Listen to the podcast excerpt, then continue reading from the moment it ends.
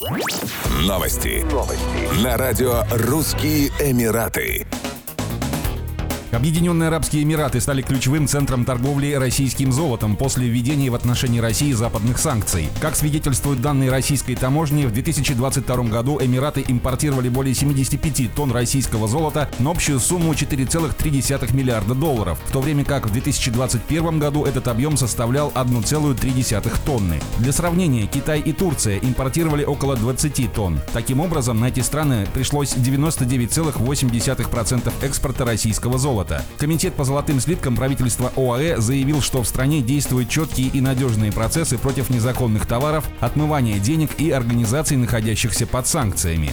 Так, ОАЭ будут продолжать торговать открыто и честно со своими международными партнерами в соответствии со всеми действующими международными нормами, установленными Организацией Объединенных Наций, говорится в сообщении комитета. Менеджер одной компании, отправлявшей большие объемы российского золота в ОАЭ, рассказал, что российские фирмы продают слитки со скидкой около 1% по сравнению с мировыми ценами, стимулируя спрос. Также, по его словам, большая часть золота, которое его фирма отправляла в ОАЭ, предназначалась для афинажных компаний.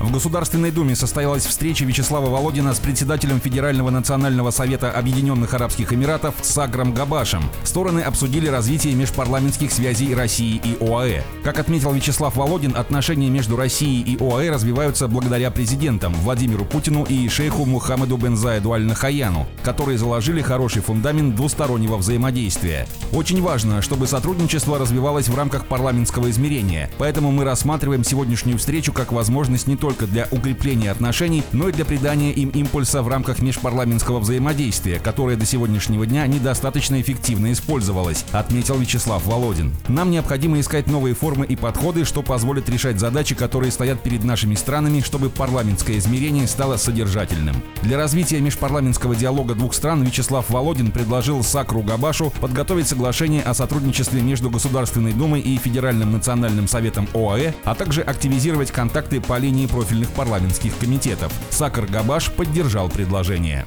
Еще больше новостей читайте на сайте RussianEmirates.com